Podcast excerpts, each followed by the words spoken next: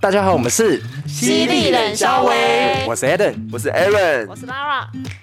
Fan，无论你是曾经想过要经营自己的 Podcast，或是一直都是 Podcast 重度使用者，Fan 都是你最佳的选择。最新改版正式上线，用最简单的方式入门 Podcast，不需要器材，简单制作，高品质频道，简单易懂，后台帮助内容调整。如果你只想当听众，这边也找到最多元、最新的节目内容，像我们现在就也在 Fan 上面现场播出当中哦。超神秘区块链产业到底如何投资加密货币？金融世家。全新龙头加密货币投资席卷全世界。今天我们非常荣幸邀请到我们的区块链龙头产业里面的 PM 阿贝来到现场。哇，阿贝，那阿北，你稍微简单跟我们介绍一下你自己。好，我现在我应该我现在是在加密货加密货币当里面当 PM。那我在产这进入这产业大概是一年，但是我对加密货币的话，大概是已经五六年前就进入这个这个领域了。对。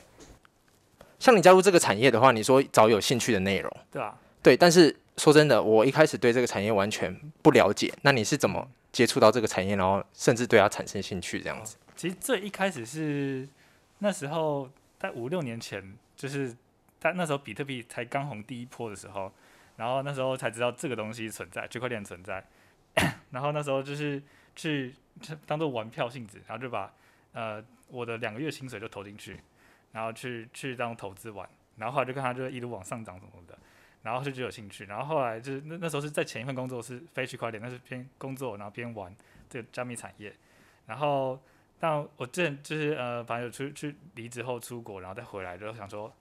嗯那时候那时候觉得很不错，那时候就把这当把这个兴趣当工作，然后就就去面试好几家，然后就选到这家，我觉得算是那时候比较小家，然后的那种新创。然后像做有有一小成绩这样子。哦，那想请问你那时候会离职出国，是因为那你那一次投资大赚一笔，所以想说那我不用做正职工作，所以才会离职吗？当然不是。那为什么会突然离职，然后去出国玩？那时候刚好就是前公司有一个坎，然后加上感情一些事情。哦。对，然后就出国一年玩这样。哦，了解了解。那我想问一下，就是这行的话，你觉得什么样的人会比较适合？我觉得话是，呃，想赚钱的人，因为你想赚钱，就很有动力去学一些那些东西，因为里面处处都是机会。然后，如果你你只要去挖的话，你一定挖到很多机会。所以，如果你想赚钱有动力的话，其实从因为其实那边都是都是算是蓝海，所以也没有说什么你是加密货币学系。现在没有，现在很少，或者像之后最近才开始刚开一些课，但那课程可能刚出来到我们像是叫币圈的话，就已经是已经太已经淘汰一代那种技术了，所以会太晚。所以是你要在产业中不断赶快去学去追，然后所以等于是你要有热忱，对吧？你要学习力要强，然后对赚钱有兴趣的人，对。嗯。那我想问一下，就是区块链这个工作啊，比较需要的工作技能是什么？呃，其实蛮多的，因为。一方面，比如说你是城市开发之类的，就你要做产品出来，这是一类比较专业的；也有比较非专业，就是比如说我们需要很多，比如行销人才去推广我们的产品啊，或者什么一些一些呃行政那些也都会有。所以它并没有说一定要限定某一个呃专业技能，因为很多专业技能是后后面才学的。对，但当然专业技能的话，你赚的钱就会比较多，因为你会很多大家不会的东西。嗯嗯。那所以说，那你刚刚说赚比较多，那这个一行业的工作薪水大概 range 是在哪里啊？这个行业就是很比较有趣，因为比较需要的那些专业，比如我们叫做区块链工程师的话，嗯，他应该都会百万起跳年薪，嗯，对。然后再再一个一个额外的，就是因为我都是呃这个产业每一家公司都会让发行像自己股票的东西，嗯，我们叫做 token，因为像股份。嗯，对，就是就是你你你的公司会发行股份的概念，所以等于说你通常会跟老板谈说，我除了这些薪水之外，我如果这我还要多少股份，所以是很多取决于你那股份赚不赚钱，有时候你那些股份可能会比你本身赚的多。哦，嗯，所以就有点像投，也是在投资，然后跟工作是一起，算是算是并存的这样子。那你们那那时候面试，因为你有说嘛，你之前没有说什么区块链科系，那面试技巧有什么需要去注意的吗？你们最看重的点是什么？主要我们看重点，其实主要就是你的你的学习力强不强，哎，就是还有你的态度。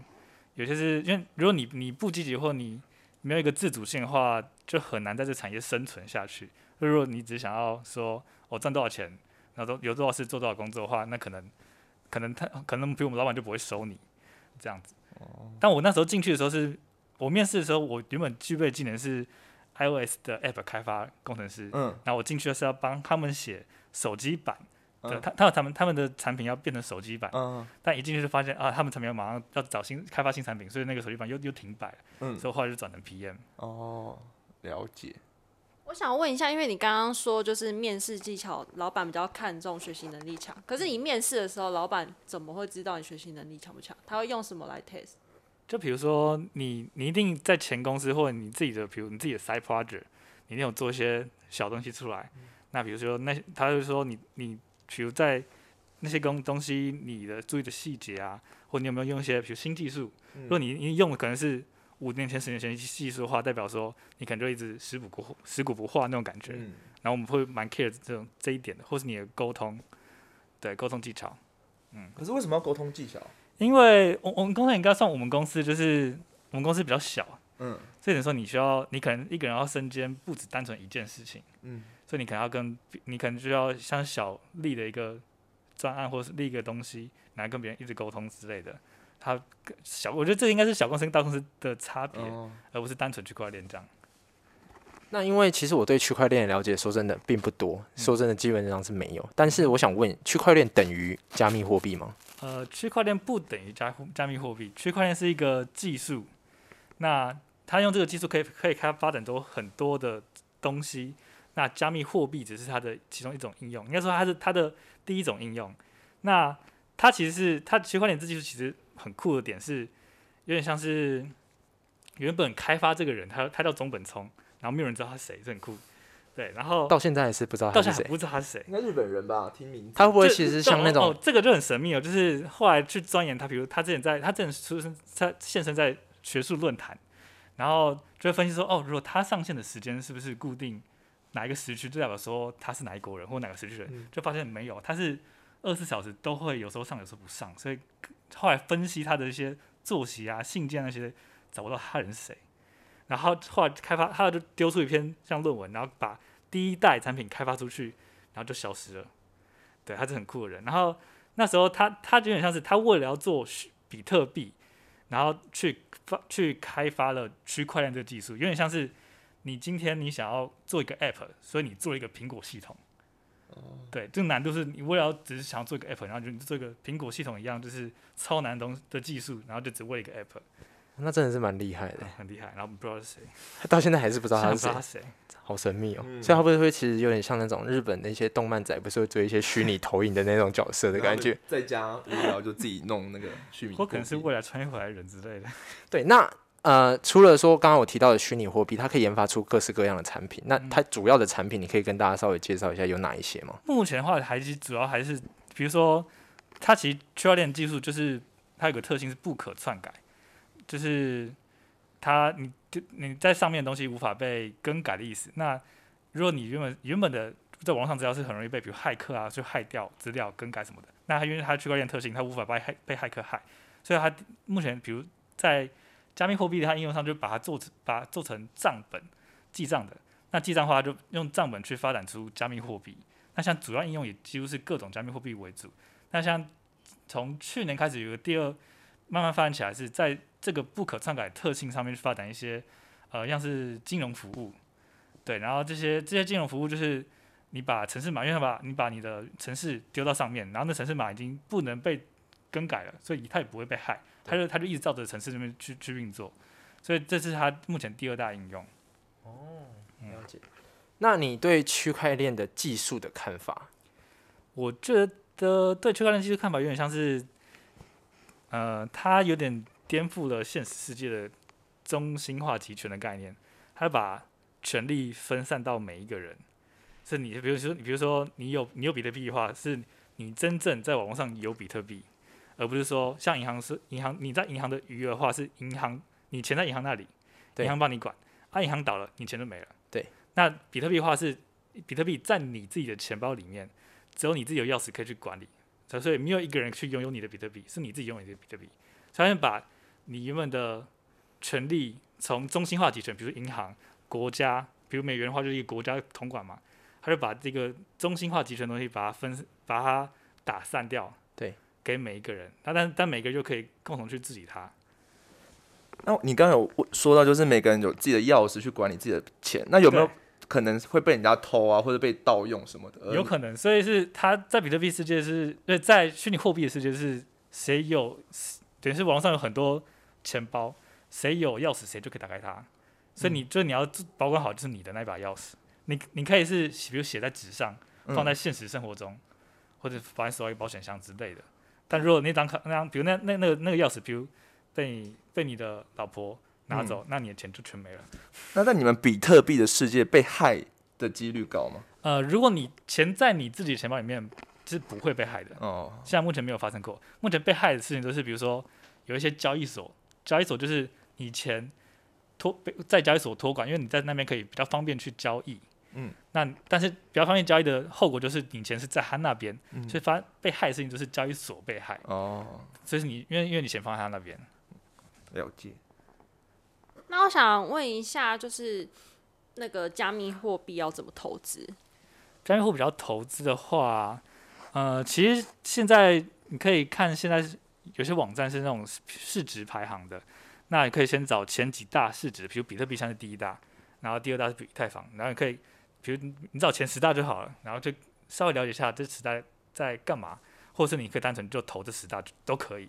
因为现在这还是一个很蓝海市场，它一直在，因为说相对于，因为它有点像是。它很多应用是在现实金融上应用不到，但是它相较于现实金融是非常小，它可能是有现实金融的一趴不到，就资金量，所以它的成长空间非常可观。所以是你可以，我觉得最赚最赚钱的方式就是你就买，然后就忘了它，然后可能两年后你就发现你有一大笔你想象不到的钱。就说像一些基金或是股票一样买着，像我很后悔，就是我那我那时候五六年前买的币，我都拿去玩一玩，然后就没了。如果那时候买我就忘掉，那我现在就赚翻了。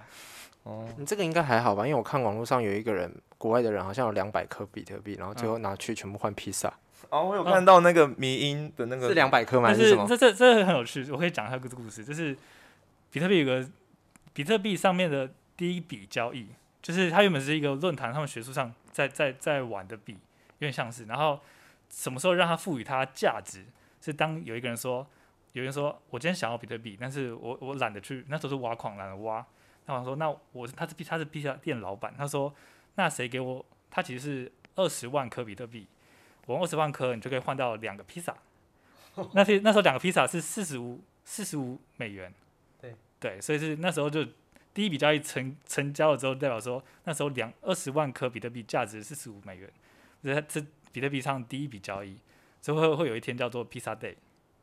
假如是我发生在我身上，我真的会自杀。然 后哦哦死，真的是呕死，对，那时候那两披萨现在价值好几好几十亿吧。太夸张了。那我想问一下，那个加密货币它暴涨是靠什么？还有影响它的指数是什么？其实暴涨的话，其实都是比较，其其实应该说它都是慢慢慢慢一个指数型的它在在涨，然后暴涨之后有点像是会过热，就大家看到有机可图，所以很多新手啊菜就是韭菜们就会开始纷纷入场，就会就会就会想要去赚那个那个钱，但是当因为因为它原本资金资金体量很小嘛，所以当新手的钱一涌进来，代表说那资金量突然就变变飙高，就让它它就开始暴涨。但通常这暴涨是比较不健康的，所以暴涨后可能就会可以大回调，然后大回调就会暴跌。那因为因为比特币是它不像股票，它没有什么开盘收盘，也没有涨停跌停，所以可能是你你你可能几个几个小时你就可以跌超过一半以上，跌一百趴，或者你有可能涨超过一千趴都可能。那你觉得像我们这种普普通人不太懂比特币的，想要跟风入场是可行的吗？因为像你刚刚说，我们就是买几个，然后嗯放着就忘了。但会不会就像有些股票放久它就变壁纸，然后我们就也只能哭？呃，所以才说你挑前几大的，你说什么？现在怎样？挑挑前几大市值的，嗯，对，因为那些就是代表已经有人看好他们，他们做过研究啊，你不用研究就就跟风买就好了。真的假的啦？对啊，因为像有些基金之前什么也是说跟风跟风，然后后来就就开始哭了。对 就开始哭了。但以你专业的看法，你就觉得说那种大的就其实倒的几率真的不高。对，因为那那个应该应该说，比如股票基金那些都已经已经市场已经成熟了，嗯，所以它就变成可能会它它的成长空间就有限，有涨有跌。嗯但因为像在我们币圈，就是它还在高速成长的起点而已，嗯其算起点而已。所以就算你乱投，你可能还是会赚。所以所以那我如果只有一万块，我可以投吗？也可以当然可以，投一些烂，就是比较便宜的币。没有没问题，一定可以。哦你也可以投大币，因为它的你可以它可以切到很小，你可以买零点零零零零零哦零一颗也可以。好，那这个等一下我们结束，我们来跟你买一下。对，而且我们就是看大家下面留言想知道什么，哎一万块可以投资啦意思就是我们可以跟风买了。对啊，反正反正最后没没没赚钱，就会把这个那个录音档拿出来骂他，就说妈的，叫你叫我跟风买，结果那变成什么样子什？么烂跟风？。对，好，我决定就买一下。那像你这样子，我们这样子会问你，然后有时候想跟风一下。那有些会不会有女生那种，就是想要，就是为了想要跟你套交情，然后想要学怎么买这些，然后可能这样子投怀送抱的，有没有这种状况发生？呃，我是很想，但是好像没有啦。因为因为通常女生好像对这是没有那么大的兴趣主。要是女生一听到什么区块链，她们就哦头大，然后就就完全没兴趣了，可能是找别人的这种。哦 因，为其实照你刚才这样说法，你每说一一个关于这种呃加密的东西的时候，你就会说很酷的事，很酷的事，但我们听起来都对我们不怎么酷、欸。媒媒体我们说眼皮好像越来越厚，越来越厚。我觉得眼越来越重，越来越重。但我们是真的想了解啊，只是就觉得嗯听明明都是中文字，但是好像发现我了解还好，我只是想赚钱而已。对，就是你只要告诉我们投哪一个就可以。对对对对所以你是你本身是没有遇过，那你身边的人有没有听过相关的什么？好像没有，但是可能是比如说有些开发工程师就比较有钱，但是好像，哦，哦，这跟那个但是因为他又是工程师，你懂吗？对，他是工程师名号，跟区块链没有关系，因为只要是工程师就有这个机会。对，但是没有没有没有，应该说工程师他就可能比较不解风情，嗯，对，所以他他们可能就就没有意识到哦，就是错失这种，错失这种机会。好，原来如此。那我最后想要再加问一个问题，就是嗯像呃阿北，你本身可能在这个产业的经历还不是说非常多，那这个产业其实也算是还可以算是一种新创产业。对。那你认为这个产业在里面一年跟在里面十年，然后再加上你说的，其实这个产业自学很重要。对。你觉得这一年跟这十年之间？实力的悬殊会差很多吗？或者是说我听到这个十年的，我就觉得比较相信他；一年的就觉得好像比较菜的感觉。呃，我觉得完全不会，因为它里面新技术一直冒出来太快了，所以你可能十年前的东西是现在已经完全用不到了。完全对所以所以嗯可能反而是你会被你的过去去束缚住的感觉。好，那非常感谢邀请到阿北今天来参加我们的犀利冷笑微，那我们下次见，大家拜拜。拜拜。